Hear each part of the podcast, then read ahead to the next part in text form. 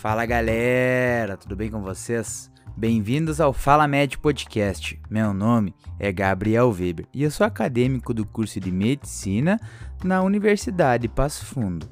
E hoje, mais uma vez, é um prazer estar aqui com vocês. Bem, vamos conversar hoje sobre retinopatia diabética. Bem, esse é um assunto que não é muito fácil ser falado e não ser mostrado, mas a gente vai tentar fazer uma abordagem com questões que geralmente costumam cair nas provas de residência. Quando cai oftalmo, geralmente são questões pontuais. Então, aqui a gente vai tentar manter esse foco. A retinopatia diabética é a primeira causa de cegueira legal no Ocidente. E a retina é um órgão, um tecido muito legal porque ela permite avaliar indiretamente a microcirculação em outros órgãos através do exame do fundo de olho. Então, se a microcirculação na retina não está legal, quer dizer que nos outros órgãos onde tem microcirculação, isso também está deteriorado, como nos rins, por exemplo. Bom, como que é a fisiopatologia da, fisi da retinopatia diabética? Começa a acontecer distúrbios refracionais dentro do olho. Por quê? Pela alteração da osmolaridade dos líquidos intraoculares, por causa da glicemia muito alta. Então, se esses líquidos vão alterar a sua osmolaridade, isso também vai alterar a refração, o que vai diminuir a acuidade visual do meu paciente. Junto disso, pode acontecer uma catarata pela desnaturação do cristalino pelas alterações e oscilações glicêmicas. Outra coisa que o paciente pode apresentar pela retinopatia diabética é as mononeuropatias, ou as neuropatias dos pares cranianos, e geralmente costuma acontecer no terceiro, do quarto e dos sextos pares cranianos ela é uma mononeuropatia que vai regredir com o tempo. Então, tem que fazer um diagnóstico diferencial com AVC, porque chega um paciente para mim apresentando uma diplopia ou um estrabismo, a primeira coisa que eu vou pensar num quadro de emergência vai ser um AVC e a gente tem que fazer o diagnóstico diferencial com a retinopatia diabética, pois a conduta é totalmente diferente. Além disso, a própria retinopatia diabética, o meu paciente pode apresentar até um glaucoma neovascular ou uma atrofia ocular. Bom, Gabriel, mas e o que, que afeta a retinopatia diabética? Quais são os fatores que levam o meu paciente a descompensar?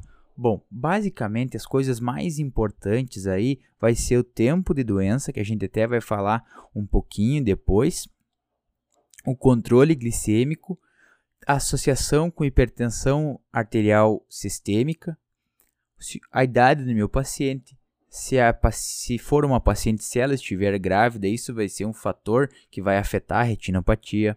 Fatores genéticos que podem ser atribuídos a melhor ou pior prognóstico, associação com doença renal crônica, o aumento dos lipídios séricos e a cirurgia de catarata. Por quê? Porque a cirurgia de catarata ela vai predispor a uma situação inflamatória intraocular. E essa associação inflamatória vai levar a um pior desfecho da retinopatia diabética. Esses fatores são fatores que em alguma ocasião podem aparecer numa prova de residência. Então, como é que eu faço para lembrar? O que eu fiz para lembrar é o seguinte: eu penso que a retinopatia diabética, a diabetes em si, para tudo ela tem o tempo da doença e o controle glicêmico são fundamentais. E aquele paciente que já tem diabetes mellitus tipo 2, eu lembro dele como sendo um paciente portador de síndrome metabólica. E aí vem o combo. Vem hipertensão, vem obesidade, vem dislipidemia. Todos esses fatores eu vou levar à piora da retinopatia. Então são fatores que têm que ser lembrados lá na hora da prova. Bom, enquanto a duração da doença versus a frequência com que eu encontro a retinopatia diabética. Pacientes que têm diabetes com menos de 5 anos, geralmente eles não vão apresentar retinopatia diabética.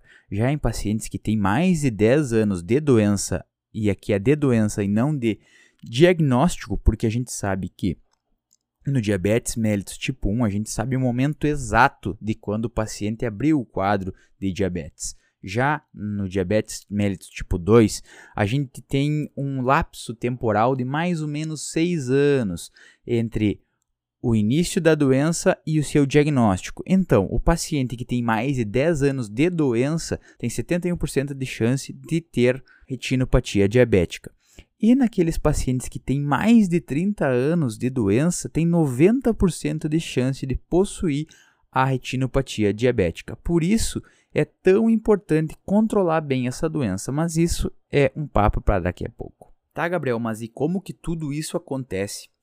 Bom, primeiro vai haver a microangiopatia. Vai acontecer uma glicosilação de proteínas de membrana. Essas proteínas, elas fazem a homeostase do meio ocular. E se elas estão gl glicosiladas, elas perdem a sua função. E com isso ela vai levar à morte de células oculares mais cedo do que deveria acontecer. Junto disso, vai acontecer a perda dos pericitos e o espaçamento da membrana basal.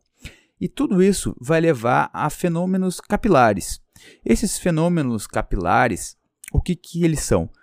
Como que se dá a fisiopatologia? Vai acontecer um extravasamento um edema, uma hemorragia nos, nos microvasos do olho, que vão levar a uma isquemia desses vasos e do tecido periférico. Junto disso, junto dessa isquemia, acontece uma obstrução. Essa obstrução leva a uma exudação, que antes lá no edema, quando eu falei de hemorragia, era um transudato e agora virou um exudato. E esse exudato vai levar a uma neovascularização, que no coração isso é imprescindível quando a gente fala em infarto agudo do miocárdio. Por quê? Porque a neovascularização faz com que o sangue chegue por vias alternativas no tecido lesado. Aqui no olho, isso é horrível porque a neovascularização no olho é uma coisa que prejudica e muito a visão do nosso paciente. Porque aqui a gente fala, quando a gente fala em olho, obviamente a gente fala em visão. Bem, outras coisas podem acontecer, como a dilatação venular, microaneurismas. E aqui é uma coisa que costuma ser cobrada em provas quando a gente fala em retinopatia diabética. Os microaneurismas são as primeiras alterações causadas pela retinopatia diabética. Então, um paciente que não tenha uma não tenha microaneurismas, ele não está complicando por causa da retinopatia diabética. Pode estar tá complicando por outros fatores, mas o principal não é a retinopatia diabética. O meu paciente também pode apresentar hemorragias superficiais ou profundas, produção de exudatos algodonosos ou duros, neovascularização e até levar ao descolamento de retina, que é o que a gente quer evitar ao máximo. A gente também tem a classificação da retinopatia diabética. Basicamente, aqui a gente não vai se aprofundar muito, mas a gente tem que saber a classificação básica, assim, que seria a diferenciação entre não proliferativa e a proliferativa.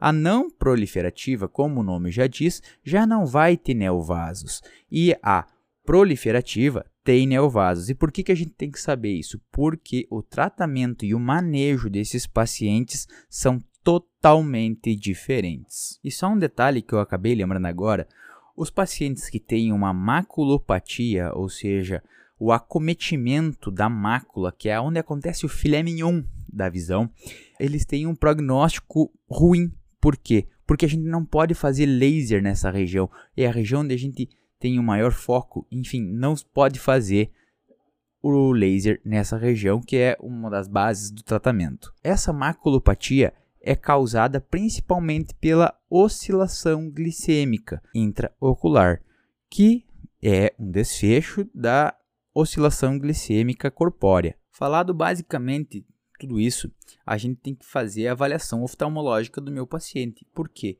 Porque um diagnóstico precoce vai me levar a um tratamento oportuno. É uma doença que leva à cegueira. Então, quanto antes eu conseguir intervir nessa doença, mais chance eu tenho de ofertar visão para o meu paciente, não deixar ele cego, não é mesmo? Então, quando que eu devo examinar, quando que eu devo encaminhar esse meu paciente para fazer um exame oftalmológico? Bom, quando a gente fala em diabetes mellitus do tipo 1, e lá quando eu falei que a gente sabe exatamente a data de quando o meu paciente abriu o quadro de diabetes mellitus do tipo 1, eu posso encaminhar ele de 3 a 5 anos para ele fazer essa avaliação oftalmológica. Mas, como o diabetes mellitus do tipo 2 é diferente, o diabetes mellitus do tipo 2 eu não sei quando ele começou a abrir o quadro. Então, quando eu faço o diagnóstico do diabetes mellitus do tipo 2, eu tenho que mandar ou tenho que fazer o exame de fundo de olho do meu paciente no mesmo momento do diagnóstico. Tá. E como que eu avalio? Como que o oftalmologista vai avaliar? E isso aqui pode ser uma questão de prova. Eu tenho que fazer uma oftalmoscopia direta e indireta. Eu posso fazer a angiofluorescensionografia retiniana, que é o AGF. E esse aqui é o exame padrão ouro para avaliação oftalmológica na retinopatia diabética. E ainda eu posso fazer uma tomografia de coerência ótica, a famosa OCT, que ele vai avaliar para mim melhor. Isso aqui é uma tecnologia que vem sendo implementada cada vez mais em, todos, em todo mundo.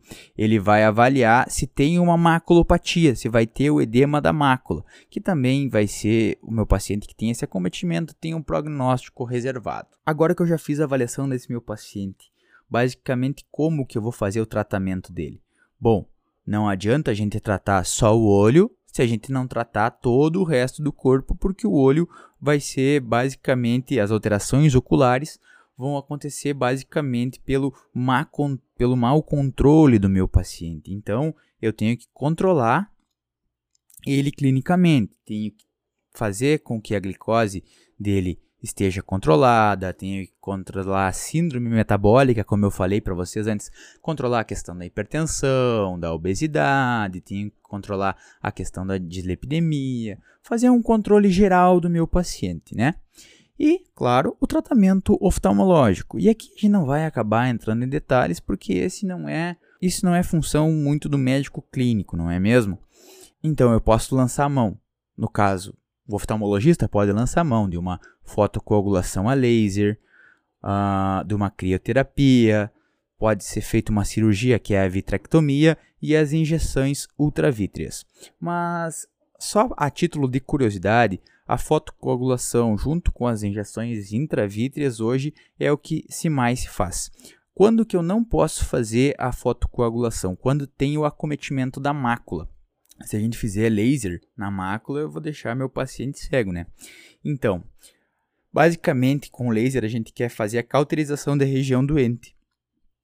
Por quê? Porque essa região doente ela vai produzir o, o VEGF, que basicamente vai ser responsável pela produção de neovasos e a gente quer justamente impedir o crescimento desses neovasos. Esse é um procedimento que pode causar fotofobia aí nos pacientes mas que em si não vai prejudicar a visão dele. E, lá das injeções intravítreas, ele basicamente vai ser um complemento do laser. E aí essas medicações vão ser corticoides, anti-GVF, mas eles têm uma duração breve, geralmente aí de uns 45 dias. Mas está sendo criado novos medicamentos de ação mais longa. Claro, são medicações muito caras e pouco acessíveis, mas no futuro, quem sabe, isso esteja mais à mão.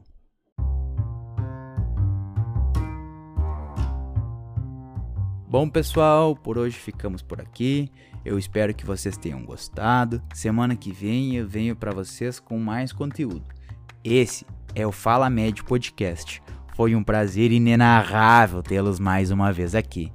Meu nome é Gabriel Weber. Até semana que vem. Um grande abraço.